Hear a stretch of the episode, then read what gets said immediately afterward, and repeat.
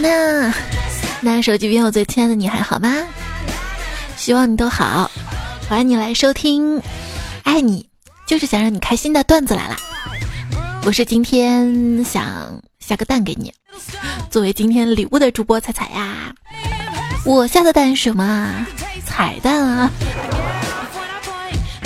虽然是复活节，但是有没有朋友感觉每天都好像活在世界末日里一样啊？什么世界末日不是真的？那活着真真没什么盼头了。当时谣传二零一二世界末日的时候啊，身边一个妹子就说啦：“我就不信世界会灭亡，人类这么强大，怎么可能说没就没呢？”当时我也不知道怎么想的，脑子一热就回到当年的恐龙也是这么想的呀。人类是脆弱的。我们内心更是脆弱的，尤其是在亲爱的人面前。那个时候我要给我妈打电话，我说：“妈呀，世界末日真的要来了！嗯，要来的话，我就不复习英语了，考试前一天末日。”结果我妈来了一句：“那可不行啊，你到另一个世界了，也得做一个有知识的人。”就是。黑洞的秘密还没有破解，谁知道有没有另一个世界呢？谁知道有没有多维空间呢？另一个维度的我正在干什么呢？应该有很多的广告吧？应该能特别有钱吧？然后我妈说啊，对，是世界末日了，对吧？反正也没几天了啊，那我不给你打钱了。哎哎，就是你跟别人说那么多。千言万语汇成一句话，别人也未必接受。你想让别人接受你，那你为什么不试试汇成一笔钱呢？我爸妈不会跟我好好说话的，但是如果一旦说我们需要谈一谈，这句话就等于什么？等于我想聊聊我自己啊，顺便说说你啊，希望你老实听着，最好不要插嘴，要让我讲尽兴啊，来。爸妈给孩子们贴的标签儿：如果孩子啊有独立的个人思想，叛逆，不听老人言，吃亏在眼前；如果这孩子没有独立思想，哎呀，还没长大，永远跟个小孩子一样，哎。我在你面前，那也是长不大的呀。哎，从小到大有个规律啊，就是大人做错事儿了，从来不会道歉，只是会突然对小孩更好一点。就是嘴硬是吧？不，有的大人做错了，非但不道歉，也不会对小孩子好，那就可怜了。小时候我妈双标，有时候我正睡得香着呢，她直接把我被子一掀，说：“你再不起床，把你床掀了。”然后我们家狗在睡觉，我妈就说了啊：“哎呦，你看它这狗狗怎么今天这么乖呀，一直在睡觉啊。”还有一天啊，我早上正睡得香着呢，被我妈叫醒了。我说啥事儿啊？她说这个等一下我要打扫卫生。我赶紧坐起来说：“那妈，你需要我帮忙吗？”我妈说：“不用，我就是怕吵到你，先告诉你一声。”嗯。我要去点外卖，我妈说不卫生，不要点外卖。我说去点外卖那家店里吃，我妈说好的。所以妈，你是认为那个餐盒不卫生是吧？今天扣胸罩那个带子的时候，不知道怎么一直扣不上啊，就喊我妈过来帮忙。我妈一边帮我一边唠叨啊：“我这是造了什么孽啊？生了个闺女啊？要生个儿子多好啊！啊，让你爸帮你扣。”我嗯嗯。像我啊，这个脖子长得比较长，我就一度怀疑我不是亲生的，因为我爸我妈脖子都不是很长啊。有一天我就问我妈：“妈，为什么脖子这么长呢？”我妈想了一会儿说：“啊，这个你啊。”从小个子低，我还经常两手捧着你的脑袋提起来晃悠，发现不对劲儿已经晚了。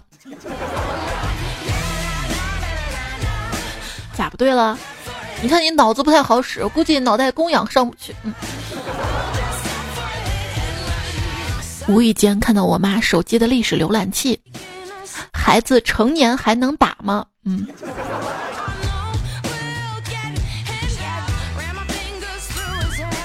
妈，你不知道打孩子会对你，会对母体造成伤害吗？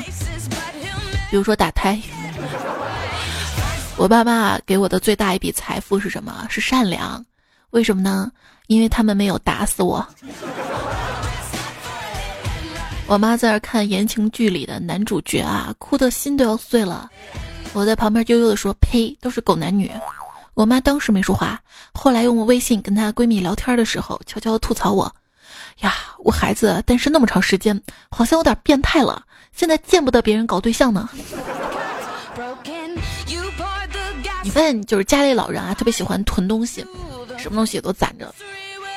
就是那个菜市场买来塑料袋啊，那么多那么多，说是攒着当垃圾袋儿，还买上一堆垃圾袋儿，什么时候能用完啊？还有那个快递纸箱子，各种啊，就是囤到哪儿，总觉得这个东西以后会有用的。说嘛，家里实在用不着东西，占地方的，不如就扔掉吧。你猜我妈怎么说？我妈说。那请你自觉的离开这个家吧。那我走啦。有时候心情烦躁啊，心里堵的时候，就想去奶奶家，想吃奶奶煮的饭，听奶奶的唠叨。有一天啊，我就兴致冲冲的跑到奶奶家，然后看着奶奶随手叫来了外卖，不耐烦的聊着天儿，戴着老花镜，低头玩着手机，理都不理我一句，我。我表弟大学毕业，在家里已经五年了，也不出去找工作。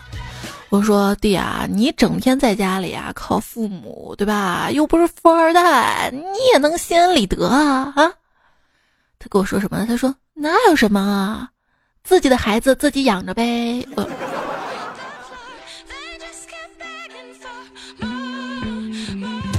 在儿子学会喊爸爸之前，爸爸对着儿子喊。爸爸，爸爸，爸爸的累计次数应该超过此后他这辈子喊爸爸的次数吧。老公下班回家，老婆拿着儿子考零分的卷子对老公大喊：“ 这，这就是你当年带领几亿精兵奋力厮杀，攻陷了我守了二十多年阵地留下的精兵中的精兵吗？”啊！我最羡慕的是这两口子，孩子一出生。一个被关在塔底下，一个出家，都不用带孩子，也不用辅导作业，再相见时，孩子都中状元了。啊，没错，我说的是许仙跟白娘子啊。其实我最羡慕他们的还是，哇，西湖边上有房子啊。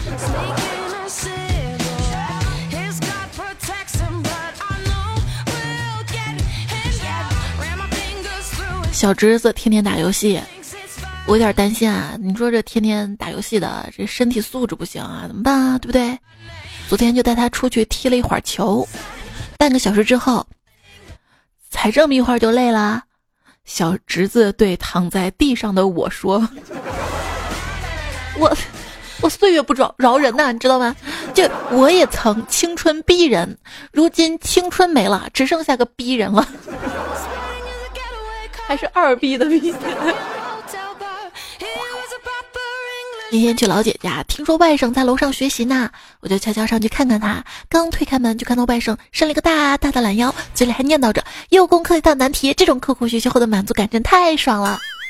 接着回头看到是我，愣了下，啊，是你啊，我还以为是我妈呢。不是，人生如戏，全靠演技。当时我就泪流满面。我小时候但凡有他一半的演技，也不至于挨这么多揍啊。这件事儿告诉我们。书房的时候啊，记得面对门，书桌面对门。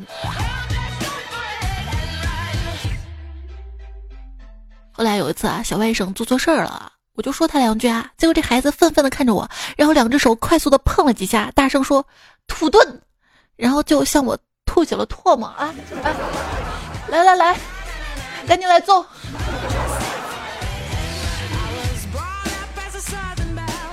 当年我表弟上小学的时候，每次考试签名都趁第二天早上六点钟，他爸睡得迷迷糊糊的时候给签，问他为什么不晚上签啊，他说嗯，晚上我爸清醒，太危险了，早上不会注意分数，注意了也懒得起来打人。嗯。这个可以 get 一下。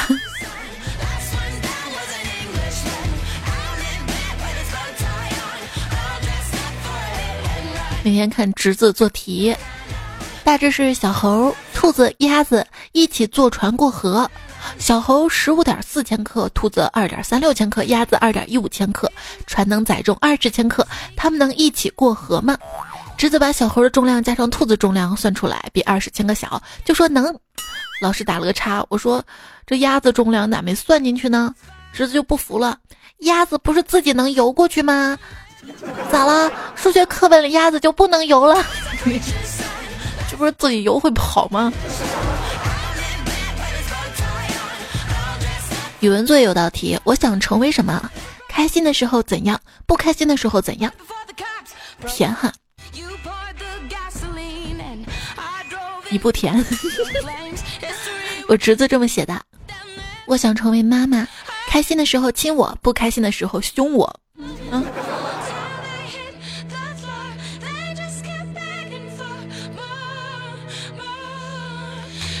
孩子哭着闹着要买玩具。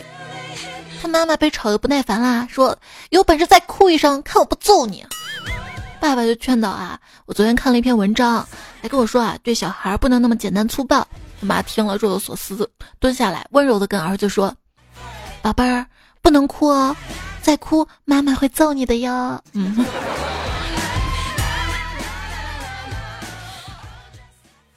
为什么会有奏效这个词呢？大概就是揍多了就有效果了吧。嗯侄子考试没考好，我哥呢就笑着说：“儿子啊，这样吧，我做个动作啊，你猜成语，答对了我就不打你了。”说完，我哥就把房间门关上了。侄子一看，大声说：“爸，我知道是关门打狗。”我哥一听，气得抄起扫帚说：“ 我这让你闭门思过，好，我现在就关门打狗。”我。问哪些场景吸尘器代替不了扫帚？打儿子像泥猴一样回家的时候，你需要打的吧？以前小的时候被爸妈打，我就想为什么要打小孩啊？好好讲道理不行吗？以后我绝对不打我的孩子，好好跟他讲道理。现在我闺女四岁了，我终于明白讲道理有个卵用啊，还得打。开玩笑，我不打孩子的。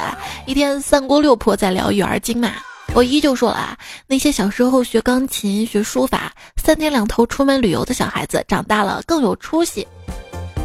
我妈插嘴道：“那是因为他们家本来就挺有钱的。”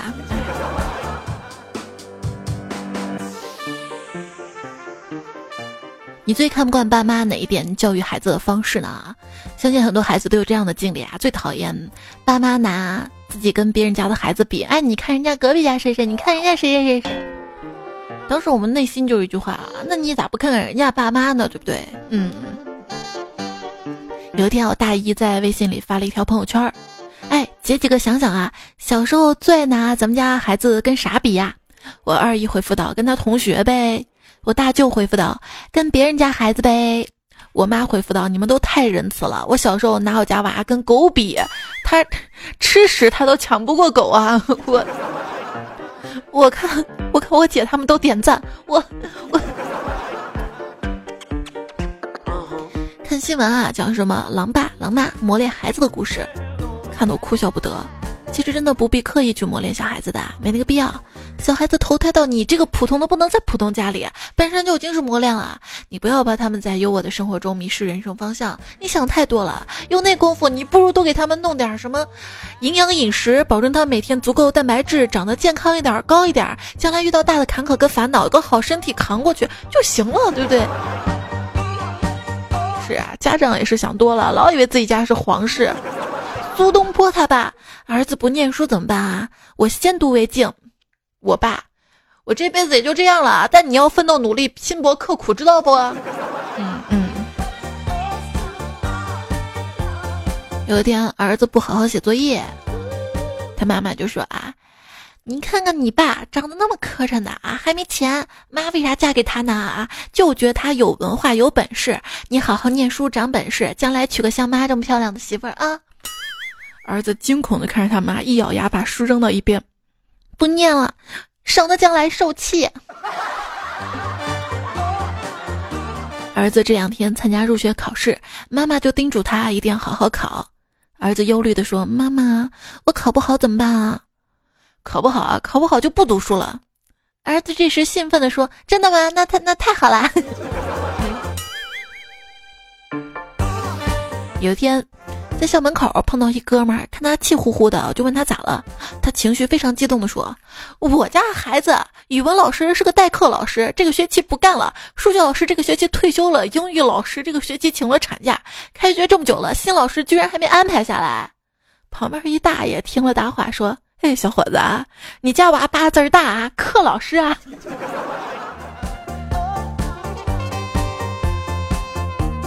没朋友说，昨天吃完晚饭，儿子就出去踢球了。闲来无事呢，把他作业翻出来检查，看有道语文题写的不清不楚的。等他回来，就让他把题改好。就儿子说：“爸，我先说句题外话，谁允许你翻我书包的？”哎哎，你跟他讲这个作业问题，他跟你讲隐私。有朋友说，儿子放学回家就磨蹭磨蹭不写作业，气得我没有办法把儿子叫过来。看来我必须跟你谈谈啊！儿子嘴硬，谈谈就谈谈。于是我给他脑瓜弹了十个重重的嘣嘣嘣，脑瓜嘣。儿子哭着去写作业了。啊，是这个谈谈啊。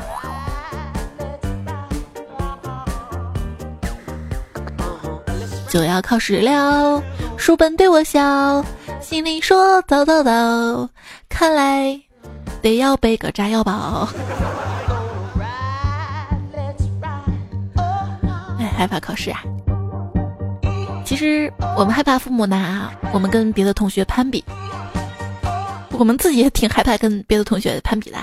比如说穿的什么呀？有一天啊，听到一对母子俩对话：“妈妈给我买双鞋，不是刚买了新鞋吗？我不要这样的，我们同学穿都是耐克。儿子，你不要跟同学攀比这些呀，咱穿的也不差呀，鸿星尔克呀。”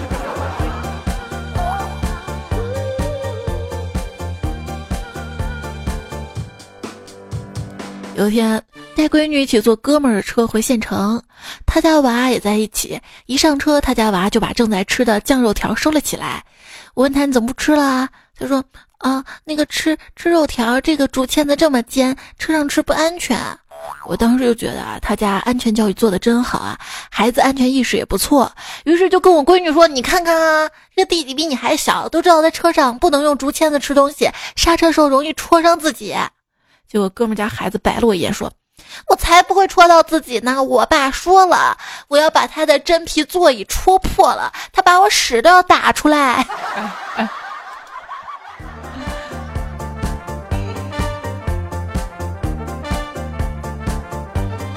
这点我就觉得我做的特别好。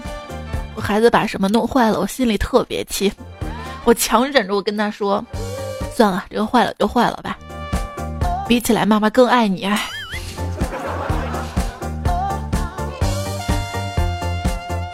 一天啊，这个爸爸给儿子洗澡，然后儿子就说：“爸爸，这个东西啊，就那个，除了尿尿还有什么用吗？”爸爸说：“啊，现在对你来说只能尿尿，等你长大了，它的用处可就大了。那长大了它能干什么呢？”哎呀，说了你也不懂。打个比方吧，把你现在所有的玩具加起来，也顶不上它带来的快乐大呀！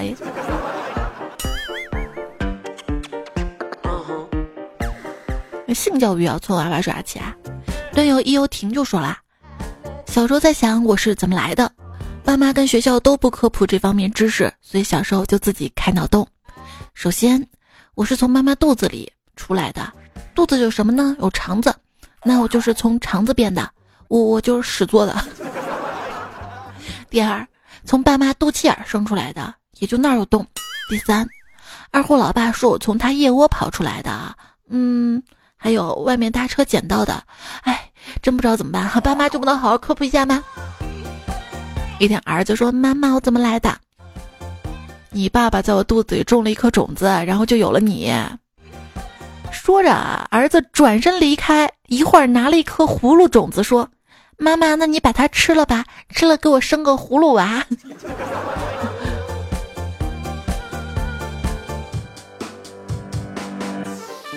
段友。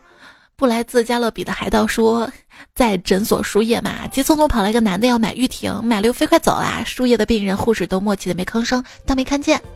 突然旁边一个小萝莉开口了：“妈妈，什么是玉婷啊？那个叔叔腰那么急。”只听他妈非常淡定的说：“那是药，给不听话孩子吃的，吃了以后就把他们关黑屋子里，不让他们出来。”咦，我竟无言以对呀。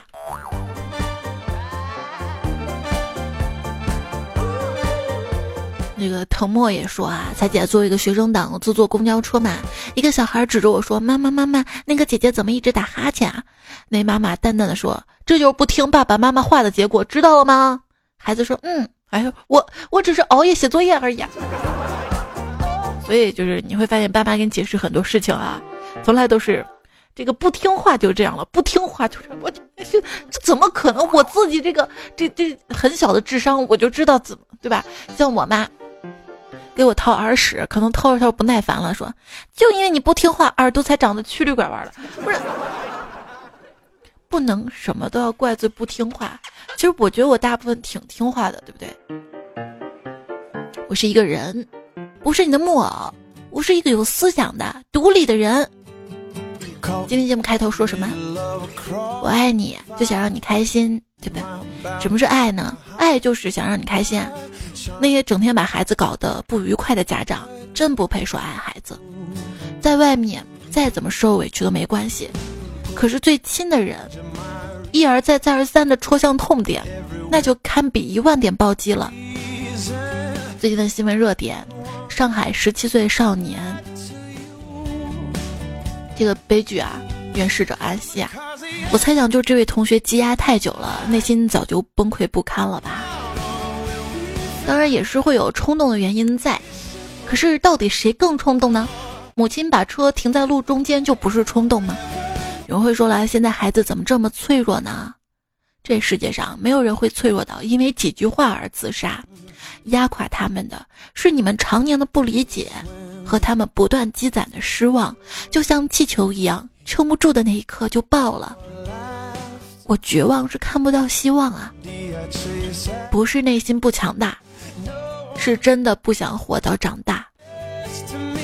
有句话说得好，说自杀者其实都是被杀的。我们可能内心被逼急了，也会有这样的冲动。我们跟他的区别，可能就是那一刻可能犹豫了，或者退缩了，或者觉得还能挺过去。但是我们当时内心想法是什么？是不是我死了你就高兴了？你掌控我，那好，我死，这回我自己做主了。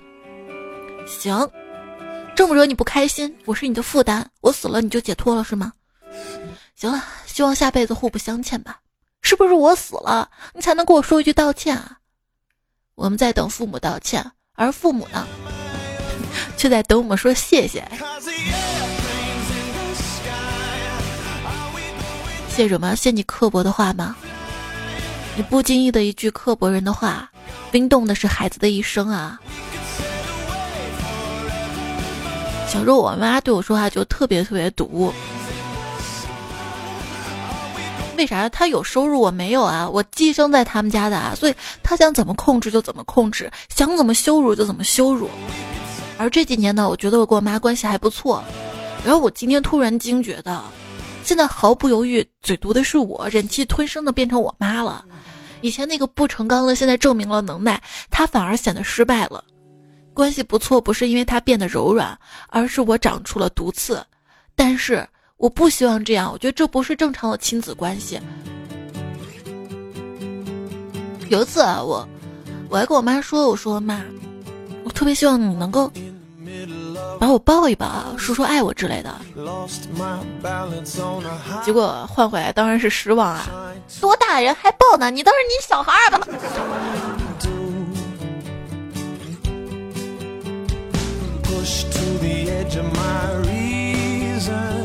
失望攒多了。最近经常看到新闻啊，这个孩子啊离家出走啊，自杀怎么样？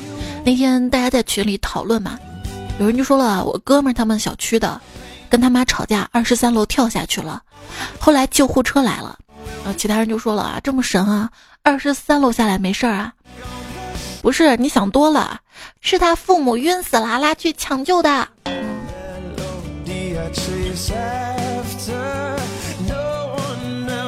能不能不要互相折磨啦？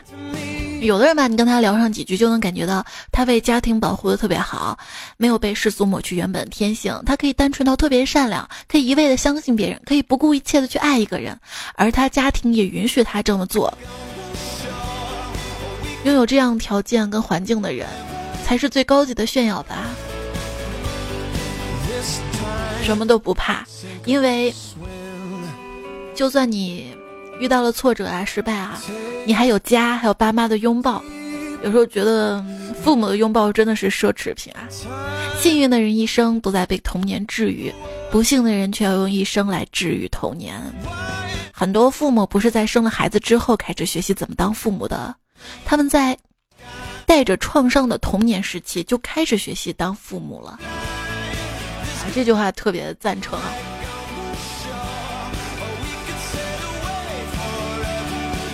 也许爸妈有压力，孩子有压力，既然是最亲的人，能不能相互理解呢？哦，当然了，我之前还看过这样一句话：一个人跟一个人之间的亲密关系，不是血缘决定的。嗯，那既然生活在一起，能不能互相理解呢？希望一代一代的转变，以后的孩子能够越来越能做自己，能够快乐、被理解、被尊重的长大吧。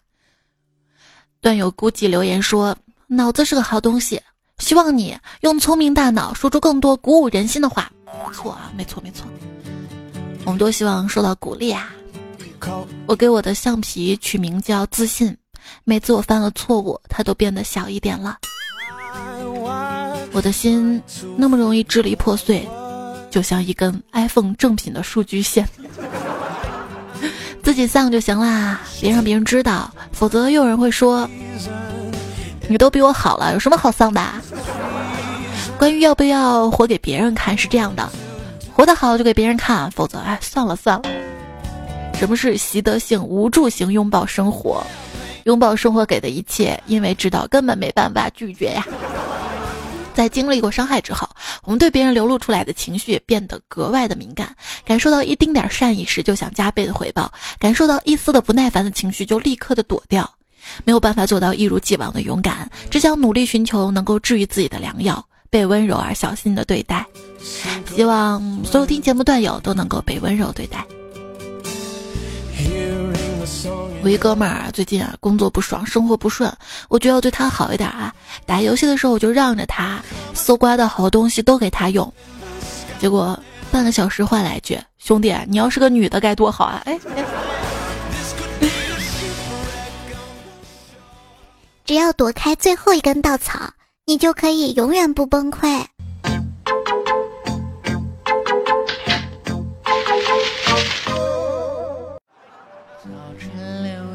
想起，睡眠太少不长命，人类应该睡到自然醒。生活总是公平，我身边有人继承了千万家产，你看，他虽然得到金钱，却失去了烦恼啊。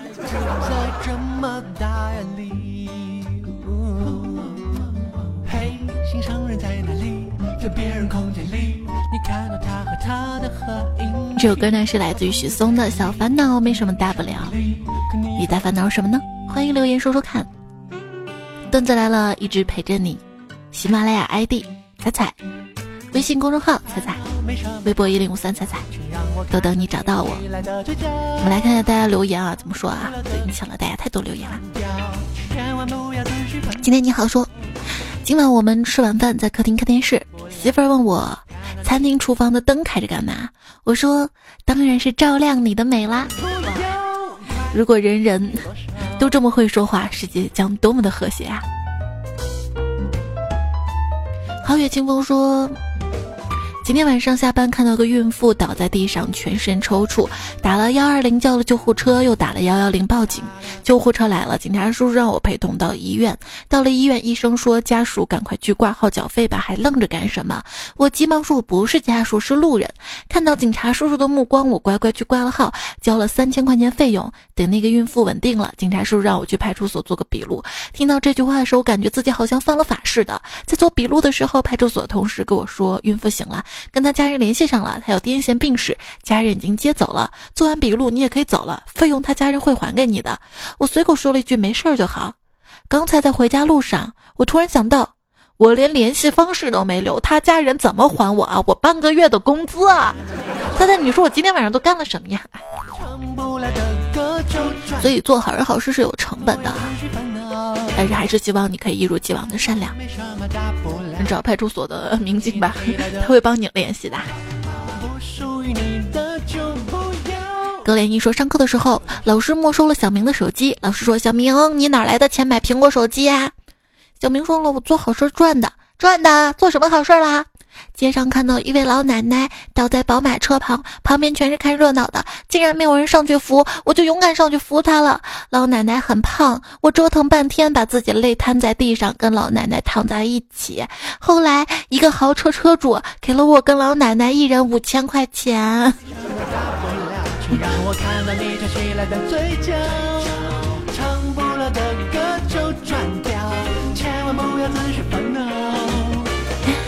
明月昨天照说老板住院了，我买了礼品去看他，他腰上斜缠着绷带。我问他咋受伤的，严重不？老板还没说话，隔壁床老大爷抢先说：“我来告诉你啊，小姑娘，保证你也笑啊！这小子哈，昨晚被大雨吵醒了，起来关客厅窗子，乌墨漆黑的。”乌漆墨黑的，一个转身碰上他老爷子从厕所出来，人吓人啊！他老爷拿着扫帚把他戳飞了一米多远啊！哈哈哈！嗯，所以说扫帚威力还是很大的啊！所以各位父母不要再拿扫帚打孩子了，要打拿拖把打。呼呼说打篮球痔疮破了，垫了个卫生巾。打球的时候从大裤衩子里掉了出来，上面还有血。顿时全场安静。敌方下半场明显放水。队长这两天对我特别好。为什么女生带卫生巾没有掉下来的情况呢？因为我们知道来大姨妈不能运动。贾涵说：“月照轻影映床头，一换被罩就发愁。爱财百万多情汉，其为我采捏配愁。”我的这个。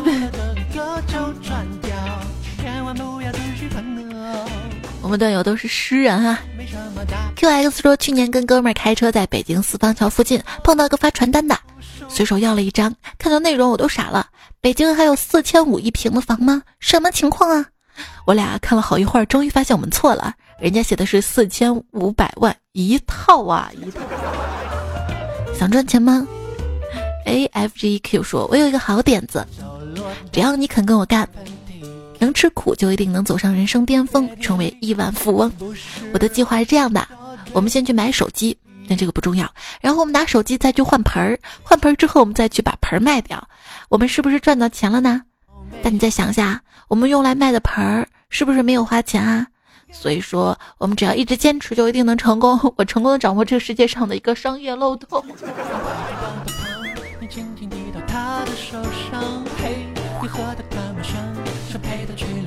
见 你个鬼！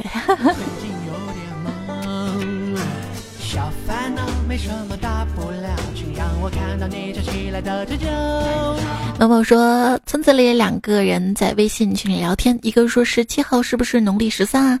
另一个说你不会看手机日历吗？我怕手机日历不准。我同意，真的不好意思啊，原来手机日历不准。好精彩对话。第二个人问我，你的手机日历会不准吗？我说本来一直挺准的，被大家一说有点担心会不准了。同事给我分享的事情，觉得好好笑，就分享上来了。我也觉得是不是不准啊？四月十七号那一天，知乎一个大神说满行预言揭秘的日子嘛，等了一天也没有，嗯，不准吧？时间不准，嗯。彩迷一九五二七说：“彩彩听你段子留言，好多来自骨灰级的叔叔阿姨们首次留言。我这个刚入坑的小彩迷，会不会有幸出门捡到钱呢？嗯，不是你的钱不能要，知道吗？可是我捡了就是我的啦。好好好。”芳芳说：“觉得很对不起彩彩，听了这么多年都没留言。刚段子里有个人说只会撩妹，不会这个段子，我就想我我我来凑人数的。怎么？你想被被撩吗？看你昵称应该是个可爱的女孩子吧？单应该是善开源啊，说猜猜呀，我如果盖这么多，我就是千层榴莲。这样有个段子怎么说的？说。柴米油盐，清晨白米稀饭，你懂得四季变换，懂得长久为伴，烟有五彩斑斓，让我留恋，让我葬身于你的炙寒温暖。我是春去秋来，只会饮酒寻欢，看过草长。好了，我找到那个段子。给你听一段歌，是不是？是阳光明媚留的。妈妈对刚走上工作岗位的孩子说：“你要有社会适应的能力，不能像草莓，外表光鲜漂亮，实际上却经不起磕碰；要像椰子，果壳肉汁都有用，还经得起摔打。”儿子说：“妈妈，我感觉我像榴莲，为什么呀？因为喜欢我的人说我奇香扑鼻，不喜欢我的人说我奇臭无比。”嗯。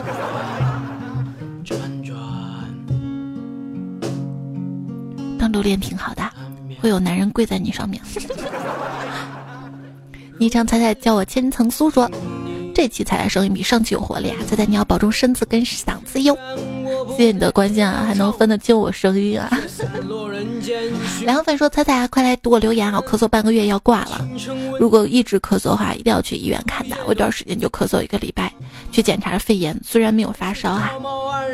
顶峰尿尿 biu biu 凉说。嗯，大爱我彩，工作听彩彩，精神放光彩。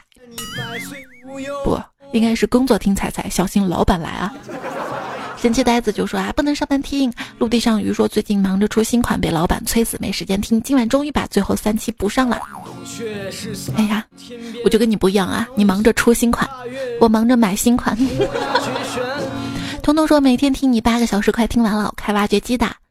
啊，对，最近有个挖掘机的沙雕新闻，说俄罗斯，他们，他们嗯开着挖掘机挖 ATM 机，直接挖走啊！这小偷高级厉害了。这首歌亦是此间少年，枯木逢春唱的。在水一边，人是小桥河畔。我亦是此间少年，共看风华。梦里也听醒说，做实验戴着耳机听段子，就变成了边做实验边傻笑，不知道还以为我做出重大成果了呢。做出重大成果也是很开心，听段子也是很开心，那还做什么实验呢？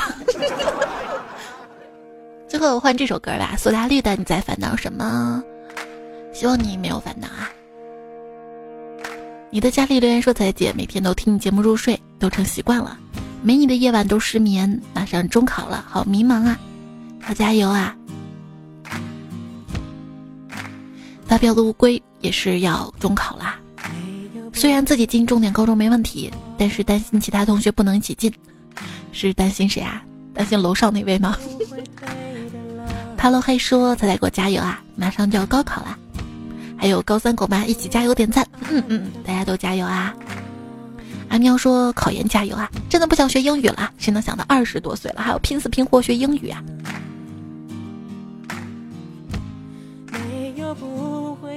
学吧，多学一点知识，在你将来，比如说你要出国旅游这么一个机会的时候，你会发现，会的英语多了，交流游刃有余，能去更多的地方。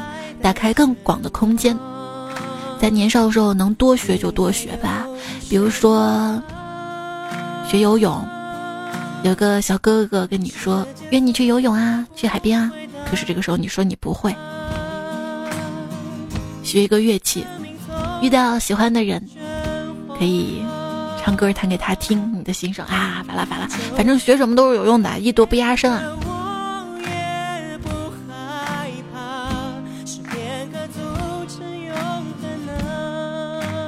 昵称我丈母爹说：“猜猜呀，能羡慕你有我这样优秀的小粉丝，能煮成螺蛳粉吗？”那个段是我室友比较宅，他问我要一个关于时事的 A P P，我说喜马拉雅搜段子来了。嗯，谢谢你的推荐啊，谢谢。昵称但是我骚啊，这位朋友说不知道什么时候才能读到我留言，我这样说听到你声音那一刻我沦陷了，就冲你这个昵称啊。小花说。跟彩彩去看电影，我可以不看屏幕，就一直看彩彩。虽然光线不是很好，但是反而更好看。跟彩去旅游，什么风景我都不看，就一直盯彩彩看。虽然有时免不了会摔一跤，但爬起来还要继续看。跟彩彩去吃饭，我吃不吃都无所谓，只要看到彩彩吃，我就心满意足。但是彩彩一边吃一边忍不住噗嗤一笑，就喷了我一脸的饭呐。这彩虹屁。小金鱼说去到油菜花蒸。我我兄弟问我踩不踩，我说踩踩。尬断，你能明白吗？这位昵称朋友说，能在在评论区找一个能够谈谈人生、聊聊心事的段友做朋友吗？有意者回复我。没有人回复你啊，因为大家可能都不看评论吧，因为评论留言是不是特别多？还有一位朋友叫 T H A 什么什么，这位朋友啊说，好想拥有知心朋友啊，有人加我吗？你看，如果你们俩都遇到了，是不是能互相聊天啊？还有位段友叫 Jack Q 说内容好，但有些杂音，好想赞助一个好的麦克风啊！要不你直接赞助我个房子吧，主要是我家吵。我喜欢又说是什么让我嘴角上扬？是彩彩，上扬的只是嘴角吗？别的不呢？嗯。李李娇说先点个赞再听，这是最基本礼貌。嗯，对，多多点赞会变好看，多多留言会变有钱。我没骗你啊，又说彩彩你个大骗子啊！听你节目说催眠，还有第二天重新听一遍，觉可以不睡，彩彩不能不听。幺八五说重力寻彩千百度，而彩彩有说有笑，敞胸露背在灯下更节目，更节目，那不冷吗？逗你玩一二三说，评论这么少啊，绩效工资加不多啊，也没有广告啊，好可怜呐。其实同情的喜欢也是一种喜欢，我就当你跟我表白啦。忙着找老婆的希儿说：“彩彩，反正要弄下一期段子内容，那你弄个预告啊，内容就好，反正你也会照做的。这个不一定，知道吧？我我我有时候都不知道我自己下期做什么，我就看手里的素材，看看最近热点或者想说什么就说什么。比如说今天这一期就是临时想到的，也是看新闻想到的。我觉得一定要说一说这个，希望这样的悲剧能少一些吧。”如果遇到不开心的事儿，记得还有我，有段友，有大家，至少烦恼能够暂时的忘一忘，那就好了。酷 A 直说：“彩彩开头的彩是采访彩，要不换成彩是采花大盗的采吧？”嗯，妈妈说了不能随便摘花，摘了花花会死的，所以连根拔起吧，哈哈。小啾啾本咔咔说。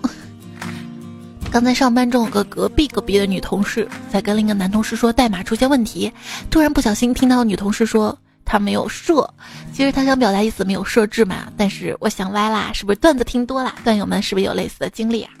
不不不，我们段子听多了，这种梗都麻木了。再来我家说就听那个《熊出没》嘛，也能让人思想歪歪。熊出没里，熊大说饭后百步走能活九十九。之后熊二说啪一啪一八零，我听啪啪。灭烛 连光满说每次都珍惜的听，分两半听完。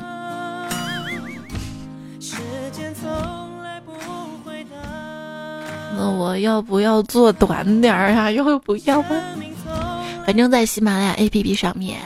然后在彩彩这个主页上还有另外一个段子专辑啊，但是比较短啊，就是我每天看到的一些新段子，也没怎么串，反正就直接扒上来了，这样子内容比较新，也算是段子来了精华版吧，就是好笑的段子在里面。如果在段子来了都听完的情况下，还可以听听那个节目。谢谢人来狗往，田才智花君子给我推荐背景音乐。也谢谢在留言里支持我的，好吧，大家都是吃的呀，热乎乎的冰棍儿，铭记熟食，姑姑爱吃大草莓，清汤和面吧，火星舅舅有点斯文二先生，三木俊聆听只是聆听，小绿色苍蝇吃不胖真好，椰子姐姐，不知道叫什么可以吗？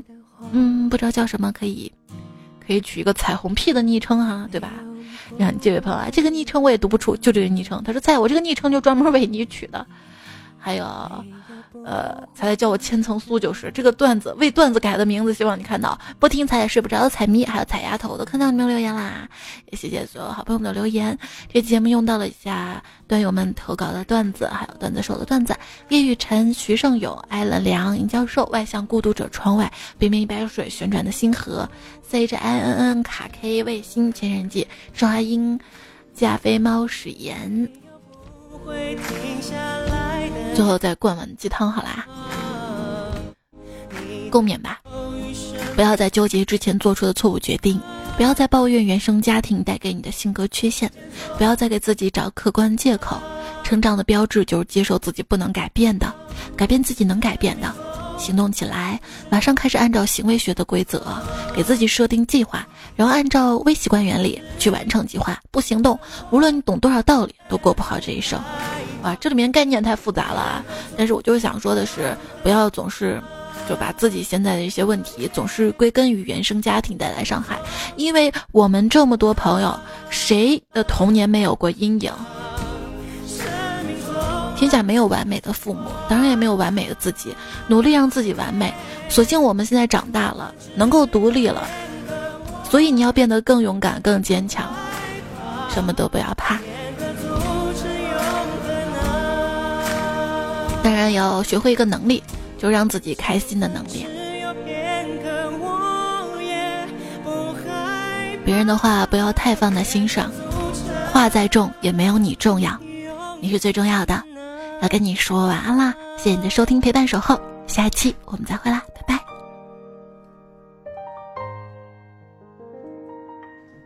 我学不会鸡叫，只因为情商太低。